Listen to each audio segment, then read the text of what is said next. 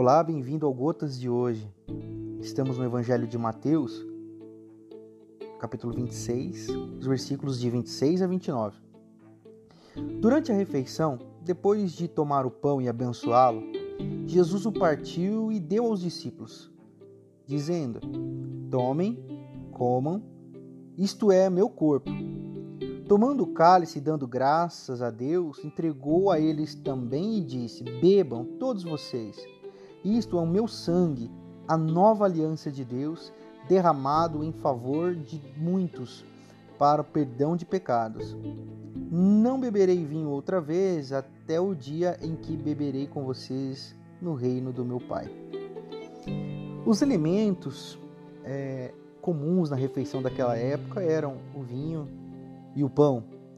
E por meio das palavras da oração de Jesus, esse episódio da última ceia com os discípulos é, se fez com que o pão e o vinho se tornassem símbolos, símbolos memoriais do sacrifício de Jesus que entregou o seu corpo, ou seja, as feridas, a, crucificação e derramou o seu sangue, é, que é o sangue derramado ali pelas feridas abertas em seu corpo. A ceia tem essa conotação, nos remete à experiência dura de Jesus. Mas nós não celebramos a morte de Jesus.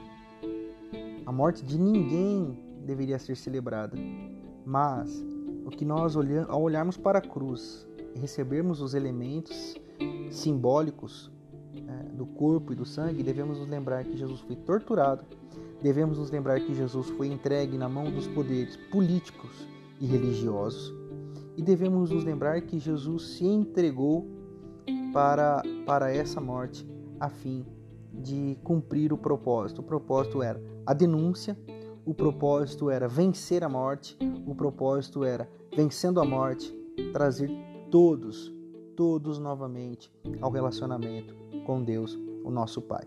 Então, na ceia, na ceia nós temos os, os elementos, o pão e o vinho, que simbolizam não a morte, mas simbolizam a vitória de Jesus sobre todos os sistemas demoníacos, mundanos e que nada tem a ver com o reino de Deus. A minha oração por mim e por você hoje é que esse reino seja inaugurado dentro da gente diariamente. E toda vez que você participar da ceia, lembre-se desse reino que foi inaugurado e celebre ao Senhor, porque ele venceu a morte.